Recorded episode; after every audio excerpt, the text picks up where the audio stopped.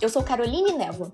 Este é o terceiro episódio da nova temporada do PUCcast Serviço, uma coprodução da Rádio PUC com a Rádio Catedral. Hoje vamos falar sobre a Páscoa e a oportunidade que este feriado apresenta para jovens empreendedores.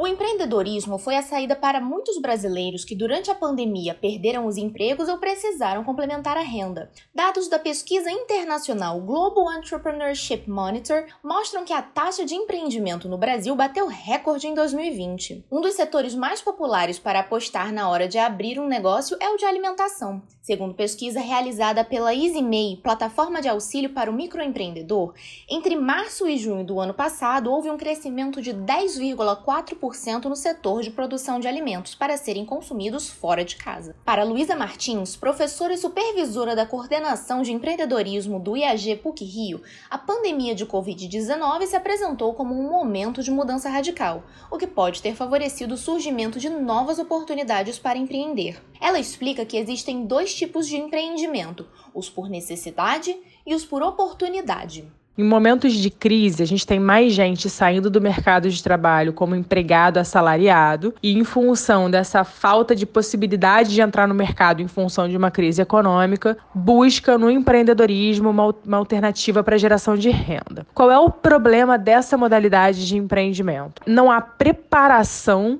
para aquilo que se queira empreender, nem detecção clara, na grande maioria das vezes, de uma oportunidade para empreender. Que é o contrário do que acontece no empreendedorismo por oportunidade. Quando é por oportunidade, eu detecto uma demanda de mercado, eu descubro uma demanda de mercado e me preparo para atender a essa demanda. O empreendedorismo ele é uma excelente alternativa em qualquer cenário, desde que haja preparação para esse movimento de empreender.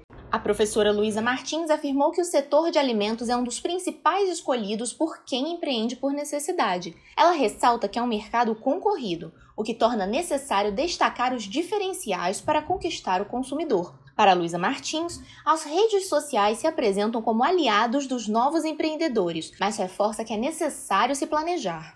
As redes sociais, elas realmente são umas grandes impulsionadoras de negócios. O que, que tem sido um grande diferencial em mídia social? Eu gero conteúdo que é relevante, eu mostro para além do produto quem eu sou, eu humanizo o processo de produção daquilo que eu estou fazendo.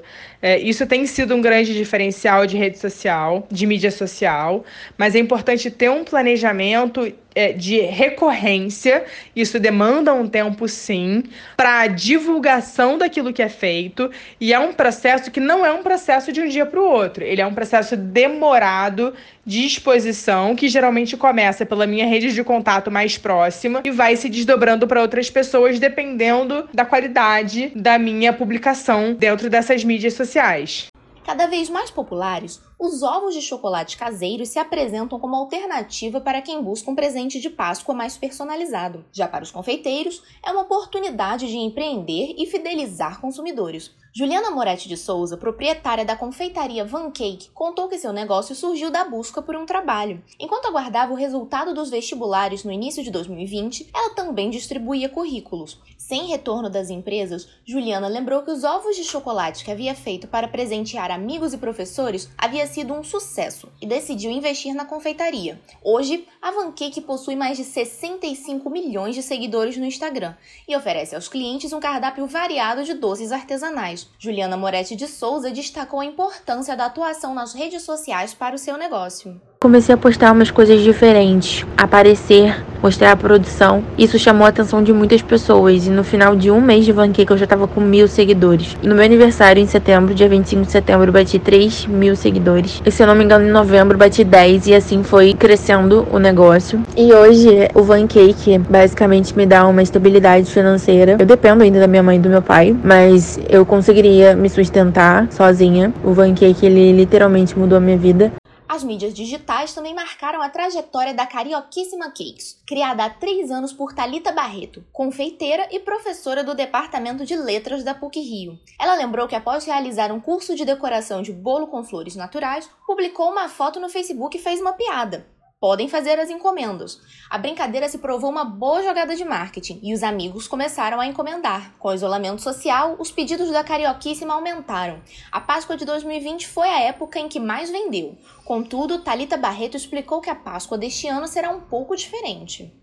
Eu tenho muito trabalho ainda pela frente e eu tenho minha outra profissão, que é ser professora. Eu estou atrasada para Páscoa, mas eu, eu tenho muita gente me pedindo. Esse final de semana eu vou liberar o cardápio, vou montar e liberar o cardápio eu tenho certeza que eu vou vender é, bastante, talvez menos do que no ano passado, porque eu comecei a divulgar antes, né, no ano passado, e dessa vez eu estou deixando muito para cima da hora, mas eu também não quero divulgar tanto a ponto de eu ter que recusar as pessoas. Então eu prefiro divulgar e atender aquela, aquela quantidade de pessoas que eu sei que eu vou poder atender com qualidade.